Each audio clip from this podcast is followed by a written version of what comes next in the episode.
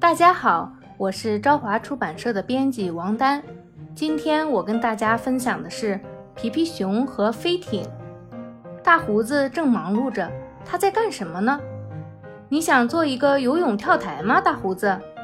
不，我在给自己做一副滑板。皮皮。可现在还是夏天，离冬天还远啊。是的，不过这是一副十分特殊的滑板，你马上就会明白。带摇椅的滑水板，这可不常见。今天我要和宾果一起去玩保龄球，在这之前想和你先去周游一圈，使劲滑，宾果，否则滑水板不能待在水面上。哎，对不起，大胡子，我们还是去玩保龄球吧。现在可以把平柱摆好了，我先开始。别动，宾果，这将是大师级的一抛，全部命中，皮皮。你用全部九个平柱击中了学校教师。我们可以用大胡子的木板在海滩上造一条真正的保龄球轨道，这样我们就不会有击中别人的风险了。皮皮小心，注意轨道终点，注意大胡子。哎，几乎不可能击中这些平柱。好了，你把我的小船撞坏了，不过它已经腐朽了。先休息一会儿，然后拆除这条轨道。这样人们就不会被他绊倒了。你们好，我从巴萨那儿得到一根旗杆，可是我根本没有旗子，而且这根旗杆扛过来还真有点不容易。我把它留给你们了。你们可能会需要各种东西，它真好。可是我们到底能不能把它立起来呢？我们能不能把做保龄球轨道用的木板改造成一艘船？不能，佩勒。工序又多又麻烦，而且我们还需要其他更多的材料。你们听见了吗？皮皮想造一艘新船，但他还缺少很多东西。哦，我们有很多东西，其中有些他一定需要，正好可以清理一下。何况还有这样好的用途。你们为什么把所有的破烂都扔到美丽的海滩上来？他们肯定以为我们会需要这些东西。原来如此。我们不造船，请你们把这些东西再搬回家吧。喂，皮皮，客人马上就要到了，他们想看新船。可是我今天根本不想造船。那好吧，如果客人来了，那他们也要吃饭，对不对？虽然我不知道他们来多少人，但这些还不够吗？我们可以把保龄球轨道布置一下，这么说它还是有用的。皮皮给我们准备的这些坐垫既暖和又柔软。哎，这不是什么坐垫，这是给你们吃的煎饼。这真是一个极好的宴会，最后连坐垫都吃掉了。你最好给他们讲一讲这些东西都是什么，皮皮。好吧，这是一根旗杆，现在我们还没有使用。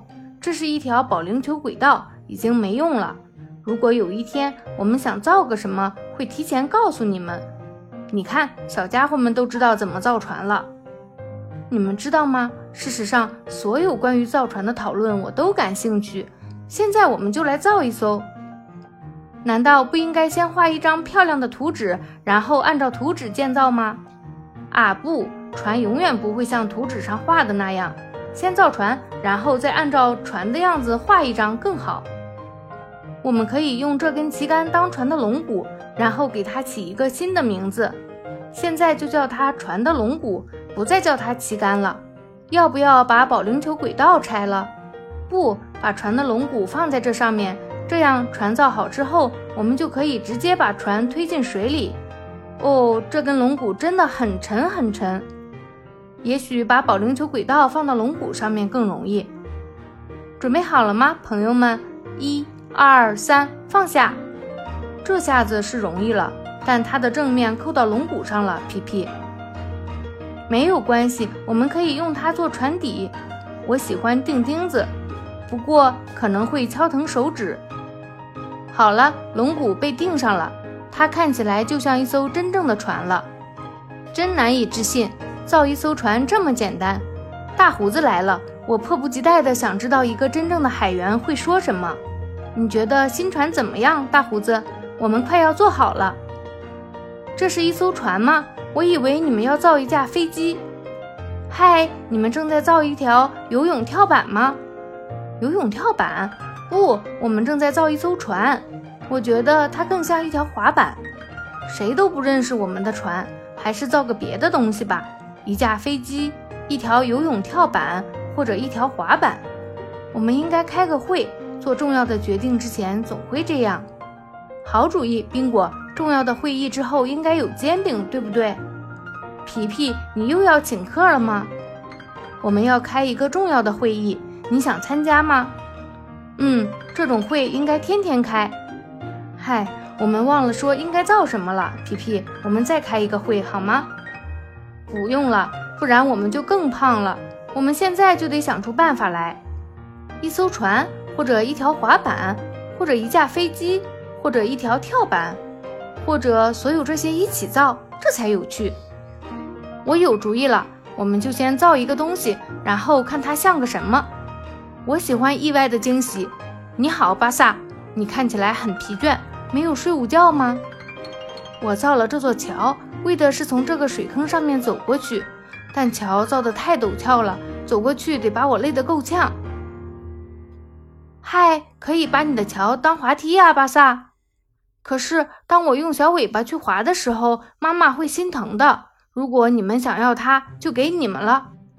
还好朋友们没站在桥上，不然小毛驴就太辛苦了。谢谢你的桥，巴萨。对我们来说，现在它就是一个滑梯。哈，能扑通一声坐到地上可真好啊！